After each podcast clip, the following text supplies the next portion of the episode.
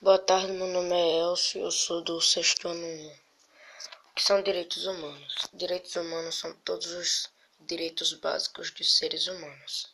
Os direitos humanos são normas que reconhecem e protegem a dignidade de todos os seres humanos. Os direitos humanos regem o modo como os seres humanos individualmente vivem em sociedade e entre si, bem como sua relação com o Estado e as obrigações que o Estado tem em relação a eles. A Lei dos Direitos Humanos obriga os governos a fazer algumas coisas e os impede de fazer outras.